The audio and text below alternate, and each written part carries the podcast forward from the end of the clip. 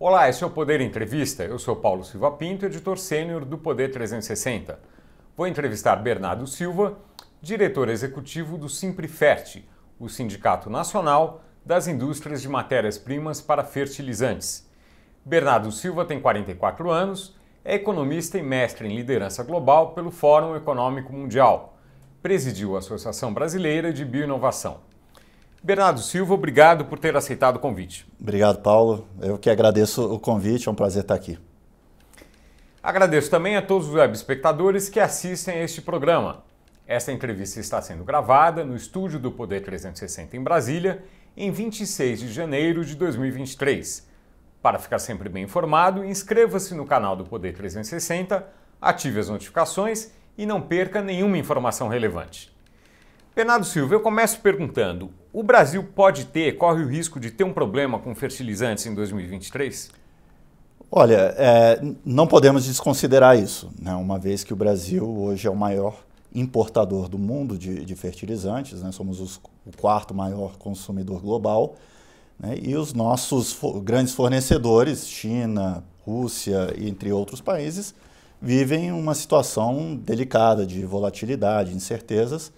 Uma vez que nós temos aí uma dependência de 90% de, de importação, nós temos sim que, que manter a nossa atenção para um eventual uh, problema, como vimos uh, ocorrer em 2022. Uh, e, e, portanto, temos que ter sim um olhar mais estratégico para fertilizantes. É, os preços subiram, mas alguém ficou sem fertilizante no Brasil? Não, o que a gente percebeu é, é a questão de preço. Né? Alguns uh, agricultores uh, deixaram de comprar fertilizantes né, ou postergaram a compra de fertilizantes, apostando né, em, queda de preço, mas não vimos uma escassez propriamente dita.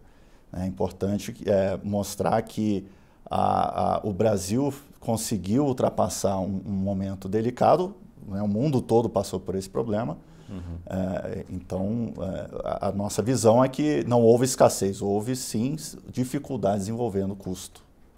É, em algum setor, em algum tipo de plantio, houve problema por atraso no uso do fertilizante, já que se esperou o melhor momento para comprar? Sim, nós vimos alguns uh, fornecedores ou compradores terem problemas, principalmente logísticos, né? Quando você uhum. posterga muito a compra, né, a carga às vezes fica atravancada em portos, a logística brasileira é muito rodoviária, tem as questões de escoamento. Então, houve certos atrasos e dificuldades nesse sentido, mas não vimos de forma é, mais contundente alguém deixar de ter o seu fertilizante. Né. No geral, passamos bem por essa fase. Quanto do fertilizante brasileiro que é importado? 90%. 90% de NPK uhum. vem dos diversos fornecedores uh, globais. Isso no caso do uh, uh, NPK engloba o, o, que há de principal em termos de fertilizantes? Sim, são os, é... os, macronutrientes. Né? Tá. Nitrogênio, fosfato e potássio são os principais macronutrientes e é o que compõe basicamente a, a nutrição das plantas hoje do, do, da agricultura. Isso é quantos por cento do total de fertilizantes que é necessário? O esse, esse NPK? Eu diria que é o, o, o, o todo, né? Tá. Hoje são 45 milhões de toneladas de, de NPK que tá. são consumidas no país. 10% vem da produção nacional, os outros restantes 90% vêm do, do, dos países China, Rússia, uh, entre os vários outros, Canadá, que também nos fornece né, os diferentes nutrientes. Sempre foi assim? Sempre a gente dependeu em 90% da produção internacional? Não, não, não. É, é, essa situação ela vem se agravando ao longo, principalmente dos últimos 25 anos, né, é, quando né, nessa época a gente tinha uma predominância da produção nacional, né, quase 60% do, do fertilizante produzido, é, consumido no, no país vinha da produção nacional. Né? Mas ao longo desses 20, últimos 25 anos, a gente foi vendo a situação se agravar. Né? O parque industrial brasileiro praticamente ficou estagnado nos últimos 25 anos, enquanto a gente viu uma explosão de importação. Uh, né? E aí fazendo a gente chegar né, nessa incômoda situação de principal importador de fertilizante do mundo. bom, a, a, importação aumentou muito, mas a produção nacional ela, ela ficou estável, estagnada, que seja, uh, ou ela caiu efetivamente? É, a gente, em comparação com o que a gente via há, há 25 anos atrás, ela caiu, mas caiu 5%, digamos assim. Né? Há, há flutuações ao longo desses 25 anos, às vezes a gente produz mais, a gente produz menos, é, muito em, em, em, função da dinâmica do mercado global, que faz com que empresas se é, planejem, né, invistam na, na, na importação ou na produção nacional.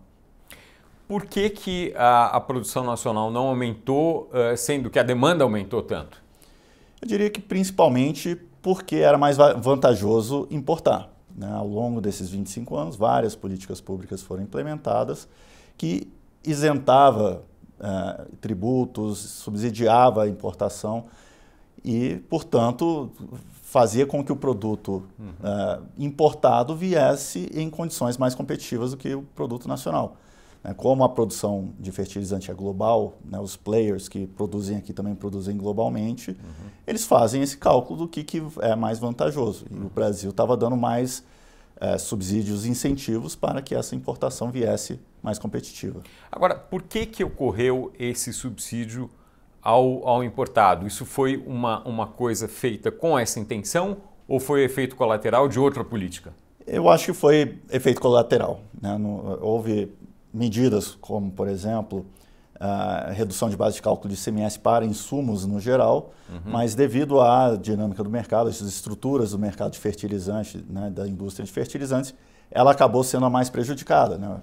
É, é o famoso convênio 100 de CMS, uhum. que, é, além de fertilizante, alterava as condições de outros insumos agropecuários, sementes, defensivos, ração e por aí vai.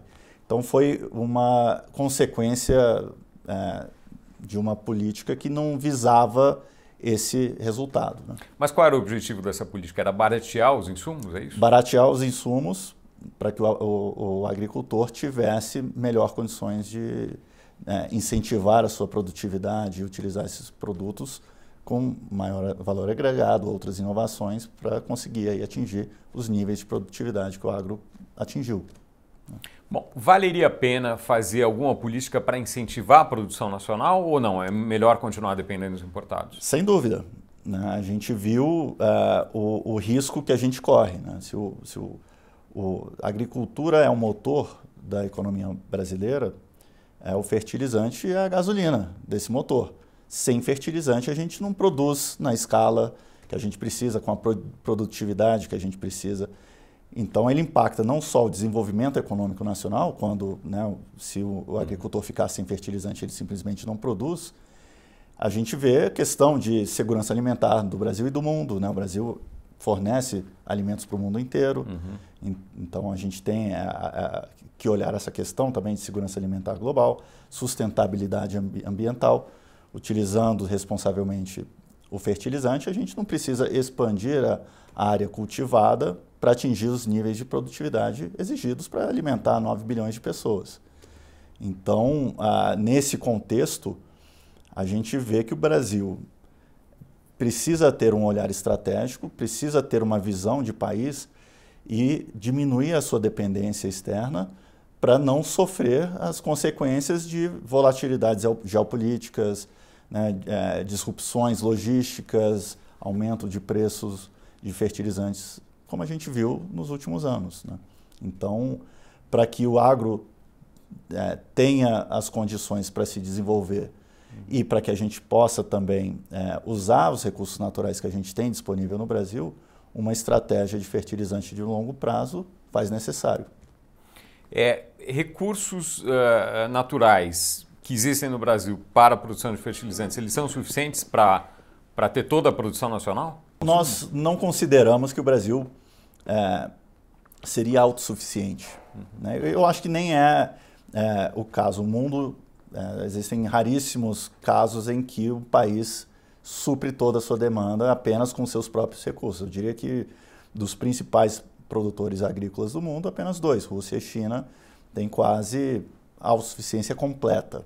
Uhum. Né? Mas os outros grandes produtores, União Europeia, Índia, Estados Unidos, entre outros, tem determinados níveis de dependência externa. Então a gente pode e deve almejar a redução uh, da nossa dependência, que hoje beira 90%, para níveis, patamares bem menores, é, é, diminuindo o nosso risco e aproveitando o que a gente tem aqui no nosso solo. Né?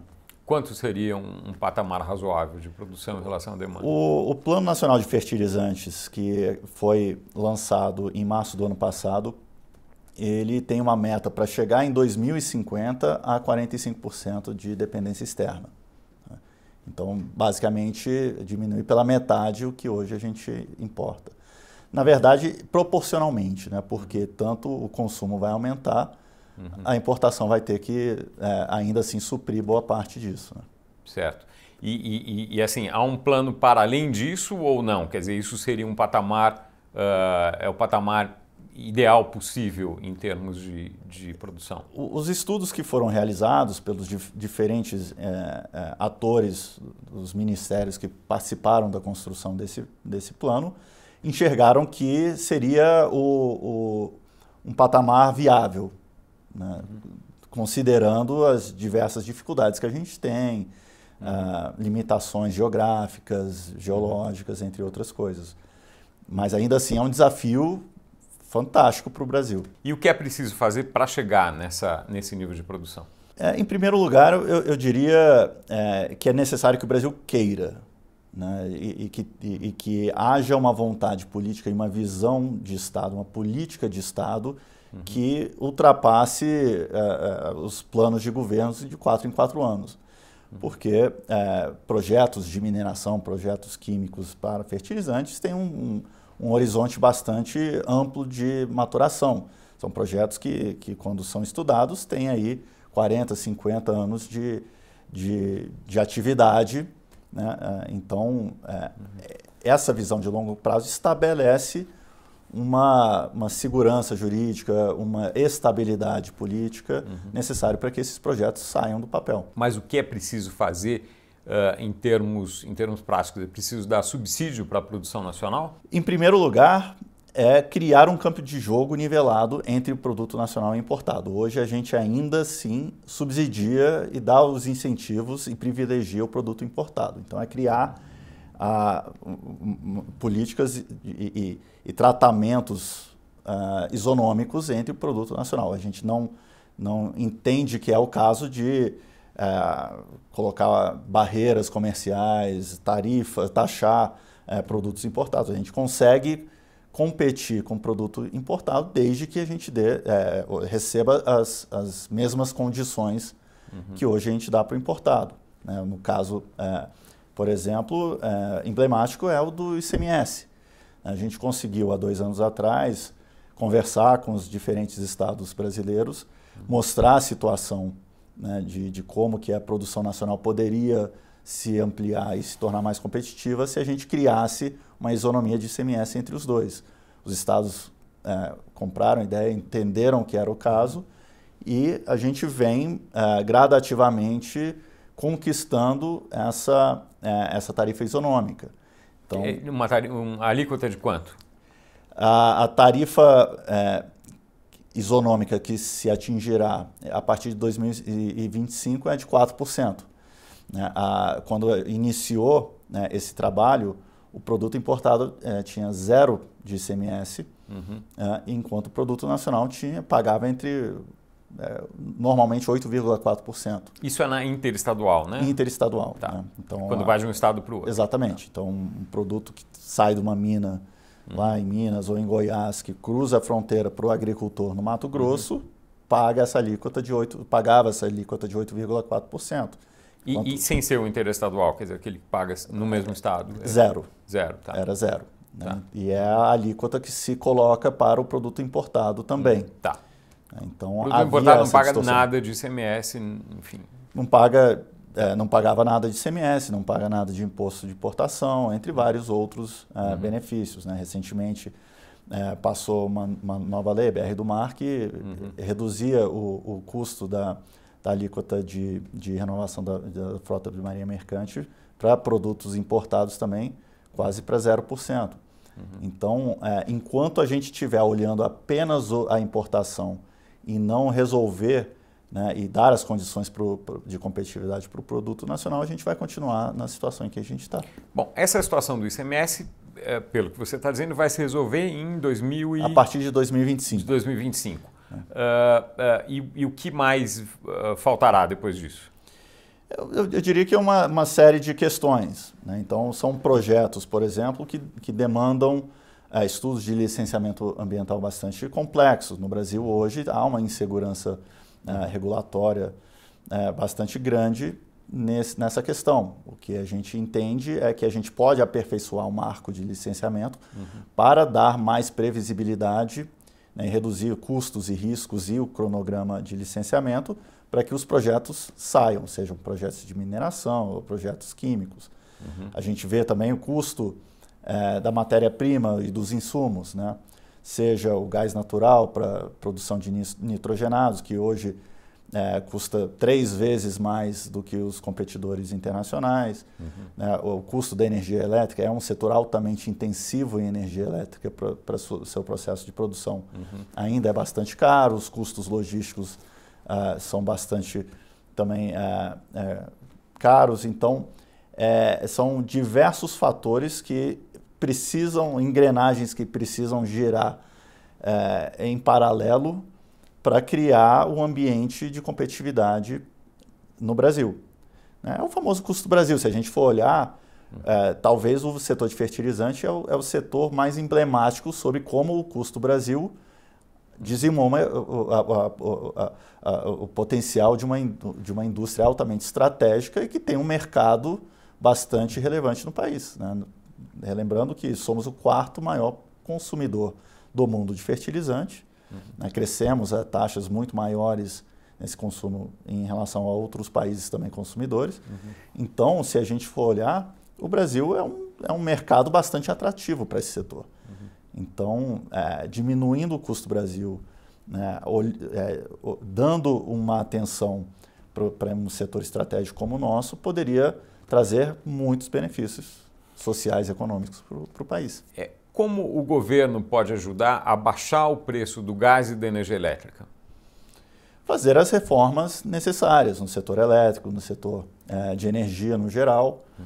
Né? Então, por exemplo, né, a gente teve recentemente o marco do gás natural, que precisa de diversas regulações também estaduais para conseguir funcionar plenamente. Né? Hoje a gente reinjeta é, quase metade do gás natural, né? muito, uma taxa muito maior dos 20%, 25% que a gente vê em outros países. Então, é, a gente alocar esse, ou criar as condições para que empresas de energia como a Petrobras possam direcionar esse gás natural em vez da, para a produção de petróleo para consumo industrial. É, esse, é esse tópico específico é, é, é, algo que é bastante uh, chama bastante atenção, a coisa da reinjeção do gás para a produção de petróleo. Como fazer para consumir mais gás natural no país, em terra firme, obviamente? Desenvolver um ambiente competitivo para que os consumidores desse gás natural possam uhum. adquiri-lo? Hoje é, não existe um, um, ambiente muito competitivo. O que precisa de infraestrutura? Precisa, precisa de, de, infraestrutura, gasodutos, uhum. unidades de processamento de gás natural, uhum. é, questões envolvendo é, logística é, é, bastante importante. Né? O pré-sal uhum. É, produz a 200, 300 quilômetros da, da costa brasileira. Então isso é, é, fundamental. Mas as empresas de energia têm que também olhar a demanda. Então, a gente tem uma demanda, digamos, reprimida, uhum. né, porque tudo vem importado, mas se a gente desenvolver um parque industrial é, é, nacional de fertilizante, a gente poderia escoar essa produção de gás natural que hoje é reinjetado para a indústria química, a indústria de fertilizante que utiliza é, esse, essa matéria-prima, esse insumo. A gente vê, por exemplo, é, estudos da EPE é, indicando que haveria potencial de 3, 4, a, até 7 novas unidades de, de, fertilizantes nitrogenados no Brasil, se o custo do gás natural reduzisse a algo entre 4 7 dólares o milhão de BTU. Hoje está algo entre 12 a 15. Né? Então, é, pagamos aí o três vezes mais do que o ideal para que a indústria pudesse se desenvolver. É, é, o, o, Estado pagar pelo aumento da infraestrutura de, de, de, distribuição de gás pelos, pelos gasodutos seria uma coisa que ajudaria isso? Sem dúvida, são, são, é, são investimentos bastante uhum. relevantes. Então, o Estado alocar os seus recursos uhum. né, para diminuir os riscos né, desses investimentos, né, com, é, poderia acelerar e, e, e, e, é, agilizar esse, esse processo. Né. O Estado ele tem que é, alocar os recursos onde é mais estratégico uhum. né, e onde vai dar mais ganho para a sociedade, para a economia nacional. Então, entendo que o, o governo brasileiro tem que ter, sim, é, um, uma visão estratégica, dar a devida prioridade e alocar os recursos da forma mais é, dinâmica e, e, atrativa possível. Né? Recursos são escassos, então a gente tem que optar para aquilo que traz mais benefício econômico e social para o país. No caso da energia elétrica, o que, que pode ser feito para diminuir o custo? Olha, a gente pode é, aumentar a competitividade do setor elétrico, trazer mais, é, é, é, mais atores para né, geração e distribuição é, de energia elétrica. A gente pode desenvolver novas energias é, para esses fins. A gente vê, por exemplo, energia eólica, energia solar, as energias renováveis não só trazem um potencial enorme para reduzir a energia elétrica que vai para a, a, digamos, o funcionamento da indústria, mas a energia elétrica é importante também para o desenvolvimento de uma nova tecnologia chamada hidrogênio verde, uhum. né, onde é altamente intensivo o uso né, de, de, energia nesse processo para transformar né, o hidrogênio em amônia, amônia em ureia, né, e o Brasil poderia se beneficiar bastante, não só por causa é, o aproveitamento desse, desse parque de energia renovável, mas também para diminuir a, a, pegada de carbono da agricultura nacional. Quando a gente usa é, energia renovável para a produção de fertilizante, aquilo que vai no solo, que é utilizado no processo é, agrícola, também diminui a nossa pegada da, dos produtos, é, né, dos alimentos que a gente escoa para o resto do mundo. Né? E o licenciamento ambiental, o que, que precisa ser feito para agilizar, para que seja mais rápido? É, existe, por exemplo, um, um, projeto de lei sendo discutido no, na, no Senado Federal, se não me engano. É, a gente precisa retomar as discussões para que esses, é, é, é essas legislações uhum. possam é, sair com maior rapidez e com um olhar mais estratégico para o que a gente precisa em termos de país né, preservando sempre o, o, o, meio ambiente, mas a gente pode sim criar, através dessas legislações e até a, né, uma, uma estrutura institucional uh, entre Estado e federação é, mais ágil, né, porque é implementar o processo de licenciamento ambiental é, é, é, é, é feito na esfera estadual e municipal. Então tem que haver também um, um, uma comunicação mais efetiva e um alinhamento de pensamento de como aplicar é, a regulação de licenciamento nos diversos projetos que hoje estão, por exemplo, é, é, parados. O que o governo atual fala em relação a esse plano de fertilizantes? A gente tem visto é, várias manifestações, é, seja do ministro da Agricultura, o ministro vice-presidente Alckmin, né, na sua posse, no seu discurso de posse, falou bastante especificamente né, de fertilizante. A gente vê o presidente Lula é, indicando a, a, necessidade do Brasil produzir mais fertilizante é, e reduzir a dependência externa. Então a gente tem visto com bons olhos o interesse e a prioridade que o novo governo vem dando para o setor. Né? O, o, que a gente gostaria de ver é a, a, esse discurso é, ser traduzido em medidas práticas para a gente e, e, uma aproximação também com o setor produtivo para a gente ir discutindo como destravar essas agendas. Qual seria a primeira medida ou as primeiras medidas a serem tomadas para deslanchar isso? Eu acho que é retomar o Plano Nacional de Fertilizantes. Né? Com a nova estrutura de governo, a, o, a Secretaria de Assuntos Estratégicos, que era onde estava sediado o Conselho Nacional de Fertilizantes, que é o órgão que faz a gestão do Plano Nacional, foi extinta. Né? Então, hoje a gente vê o Confert e o Plano é, num limbo institucional. Então, Ninguém não, não, pertence a nenhuma ainda unidade. Ainda não, não, foi alocado a nenhuma dos caixinha 30, dentro da esplanada. Dos 37 ministérios que existem, muitos criados, nenhum está com plano até agora, é? Nenhum está. A gente tem visto, é, principalmente vindo do, do, novo Ministério de Desenvolvimento, Indústria e Comércio, é, é, essa vontade e, e, e, e um alinhamento para que isso ocorra e que seja sediado dentro do, do novo MIDIC que seria o, o, o, correto dado a transversalidade do, do assunto. Né? O fertilizante, ele basicamente vai de A a Z na esplanada, né? seja a mineração e energia e óleo e gás dentro do MME, agricultura no mapa, indústria no MIDIC, uh, o meio ambiente no MMA, uh, infraestrutura logística em diversos né, seja o Ministério do, de Portos e Aeroportos ou outros ministérios. Então, a transversalidade é, é, exige que um ministério que olhe é, é a, a, a, missão de reindustrializar e fazer a articulação e, e a interligação com os diversos atores é, seja feita da forma mais eficaz e, e entendemos que, que lá poderia ser esse lugar.